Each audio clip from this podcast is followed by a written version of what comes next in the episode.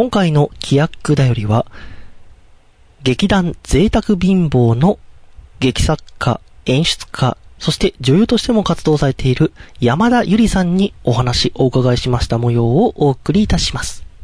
またこの後ちょっとお聞きしますけどもね、今回がその、そう、面白い。肉味噌プロジェクト。肉味噌プロジェクト。こっちもまあ忘れられない。ないですね。しかもね、はい申請書のね、書類もすごい、あーピカイチだったんですよ。本当です面白かかったですね。それ今初めて聞いて嬉し い。書類が申請書の書類もちょっと若干意味がこう、あの、まあわからないことはないんですけど、うんえーすごくユニークな申請書で、それも、あの、忘れられなかったです、そうなんですね、はい。まあ、そういった中では本当にこれからやっぱり注目されていくっていうふう劇団でも、やっぱりそのなんかこう創作に対するそのもちろんその申請してくださった書類はすごくこう、まあ、ある意味事務的なもんなんですけどでそれ自体がすごくこうなんかクリエイティブな感じがして へー。オリジナリティをすごく感じました。そうなんですね。まあ、肉味噌プロジェクトっていう名前もそうですけど、あのなんかねその自分たちのメソッドをこう作っていくっていうのが今回のあの、まあ、目的って言っていいんですかね？っていう感じなんですけど。はい、それをまあ肉味噌っていうのに例えて、うん。で劇団が、えっと、家なんでしたっけ？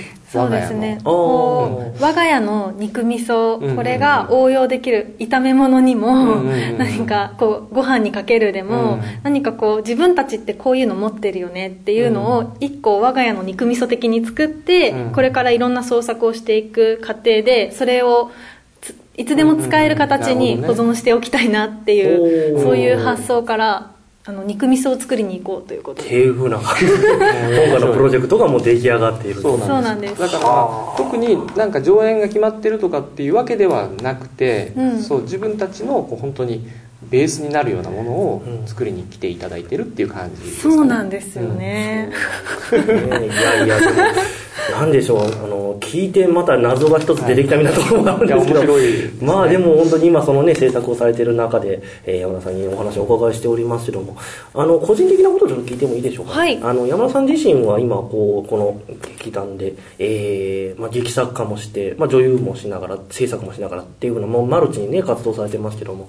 もともとその、えー、と大学の劇団が最初というふうなところなんですが、劇団といいますか演劇自体に興味を持ったのはいつ頃からだったんですか？演劇に興味を持ったのは大学に入ってからぐか。らいでその前からちょっとあのお芝居をする仕事をしていたんですね。うん。なんかなんていうのかな。俳優さんみたいな。そうですね。俳優みたいな形で仕事をしていたんですけど、いわゆる演劇に興味を持っていたわけではなくて、ででも大学に入って自分たちであの自主映画を作るっていうサークルに入っうんて、そういう作るっていうところに携わり始めてからいろんなことに興味を持つようになって、あの東京にこう小劇場会みたいな、なんかこう小劇場っていうのがたくさんあってそういうところに積極的に見に行こうってこううん。思い始めて見てみたらすごい面白くうんってちょっとのめり込んでいった。その流れから自分もやってみたいなっていう気持ちもどっか生まれてたんだと思うんですけど。もともとじゃあ映画とか映像系の方にそうですね。ご興味があったっていうことそうですね。そ、うんうん、興味があったのはそっち。何か演劇をこういうものだって認識まだしてなかったというか、なんかまだ出会ってなかったっていうか。なんかあれですね大学も立教大の映像身体学科っていうはい映像身体学科という学科にいます、映像とうんあと舞台系のことを両方やってるような学科ですよね、そうですね。先生に映画監督がいたりとか、うんあと舞踊家の方がいたりとか、逆に舞踊を批評する人がいたりとか、おそういう人たちがこう授業を持ってるっていう、うん。ちょっと不思議な学科で。そうなんですね、はい。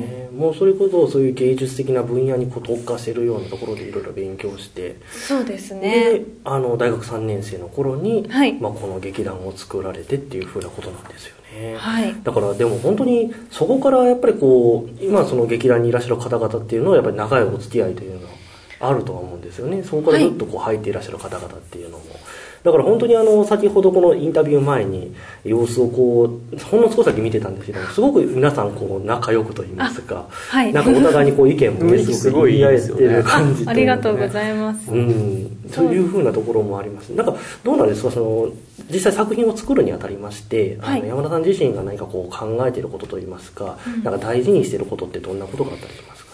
あーなんかこう今の流れから、うんうん。お話の流れから言うと、その人出てほしい人を選ぶ時とかあの関わってほしい人に声をかける時っていうのは、うん。すごくこの人を大事にうんうん。こうしていて、なんかこの人とだったら何か新しいことをこううん。見つけていけそうとか、なるほど。なんかこう一緒に生活できるなっていうんうんうんううん。なんかこう感覚を持てる人にやっぱり声をかけるっていうところがあってうんうんうん。なんかみいろんな俳優さんとやってきてるんですけどうん。いつも言われるのはなんか全員好きとかなんかここの現場にいる人全員いい人だねとうん。かなんか波長が合うとうん。かそういうふうに言われることが多くてうん。なんかその一緒にいるいられる？っていうことはすごく重視してます。ああなるほど。面白いですね。そうですね、うん。まあ確かにやっぱりこの制作にあたってもね特に今回みたいなこのアートセンターっていうのは長期滞在っていう風なものも初めてもやっ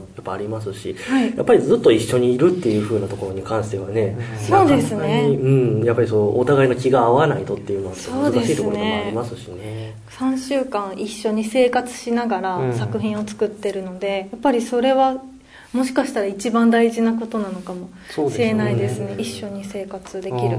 なんかってことはでもやっぱりその割とメンバー同士でもこう意見交換をしながら作っていくみたいなことがすごい大事なんですかね。そうですね。やっぱり私も俳優として活動してる部分があるので自分も俳優の気持ちをすごく考えたりうん。立場に立ったりすることもあってなんか一方的にこう、うん逆にるね。いわゆるこうしてこうしてってうん。うん。なんか怒ったりとかっていう作り方はあんまりしなくってどうだった今のって聞いてあうん。そういう感じなんだってなんかこう相互に意見を交換しながら作り上げていくところがあってうん。で今回は特にうん。私の脚本をもとにうん。これを作るからみんなついてきてみたいなうん。作り方をしてないので本当にみんなから出てくる言葉とかうん。意見をすごくありがたいなと思いながら作ってます。そうなんですね。まあ、はい。おっしゃってたねその肉味噌プロジェクトっていう風なところも、まあお肉だけじゃできませんから。いろんな調味料があるからこそ 出来上がっていくんだなっていうのは。素晴らしいですね。いやただただ思ったこと言うた お上手ですね。ね。そうですねでもそういうところからこう作り上げていくっていう、まあ、いろんなやっぱりエッセンス味があるんだなっていうまさに。まさに。そのみんなでじゃあ肉味噌作ってる感じってことですか？そうですね。みりんの人がいたり、はいはいはいはい。醤油の人がいたり、うん。なんかそして熟成させる寝かせる時間もあったりとかして、なるほどねたまに火を入れたり、はいはいはいはい。すごいですね。なんかすごく感心されてる。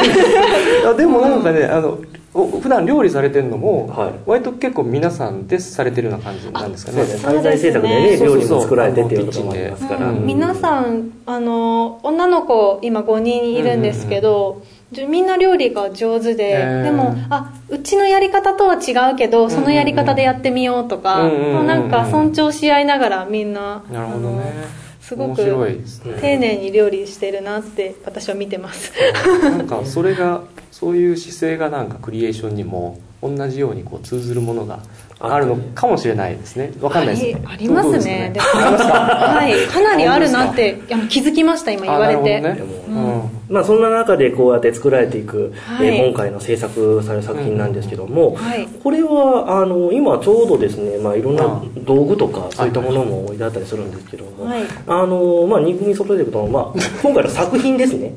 作品っていうのがあのどどんな風な、まあ、概要といいますかちょっと教えていただけたらと思うんですけど。どどんなことしてるんですか今？ちょっとお稽古見ましたけど。はい。はい。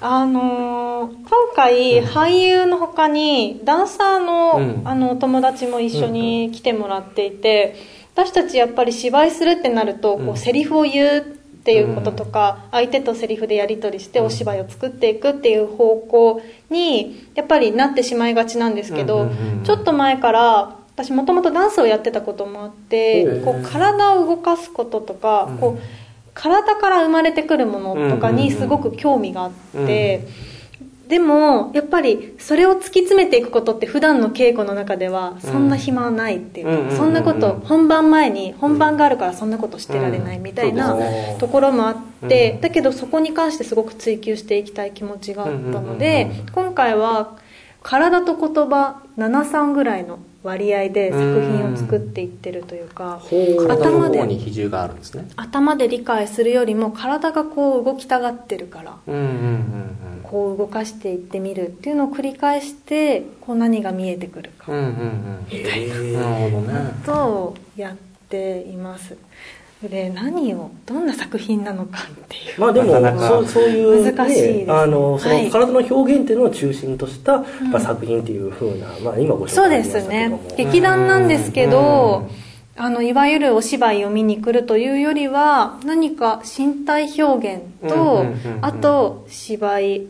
なんか身体表現とし表現してない時の日常の体の境目をなんか感じてるというか境目を探してるというかほう。そういう作品にもしかしたらなっているかもしれない。思いとしてはそこがこうあってっていうふうなところなんですよね、うん。そうですね。日常の体と日常じゃない体ううんんうんをうん。なんかこう同等に並べてみるというかほなんかそういうことをもしかしたらしているのかも。うんしれない。なんかねすごくさっきの稽古でもこう、はい。げスタジオの中にあいろんなあるものをはい。触っていったりとか知覚してみて、うん。で、えっとまあ、その俳優のなんかこう変化みたいなものとか、うんうん。気づきみたいなことをこうあの稽古の中でもされてるのを見て、はい。でなんかその俳優さんえそのがそのいろんなことを知覚する中ではい。変わ、なんかちょっと感じることとか、い。ちょっと変わっていくみたいなことが、うんうん見てる方にもなんかこうちょっとなんていうのかな、えっと、つ伝わるってわけじゃないんだけど、うんそのえっと何かのお芝居とかこういうものを見せあの表現を見せられるっていうんじゃなくて、うん。あそのなんか感覚をなんかこう、まあ、共有ってわけじゃないけど若干それとちょっとシンクロなんて言えばいいのかな,、なんかちょっとこうそうそのそういう感じがちょっとします、そうですね。なんかさいごく。はい。こう見る見られるだけじゃなくってうんうんうんこう体験お客さんが体を動かしたくなるとかうんうんうんうん。何かちょっと心が揺さぶられるこれが何かはわからないけどうん。なんか動かされるものがある。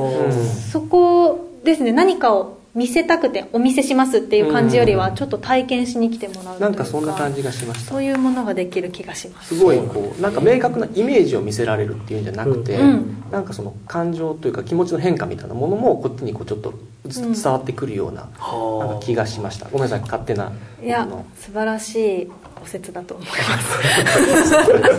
いえいえまあそんな吉田さんの説も飛び出しましたけれど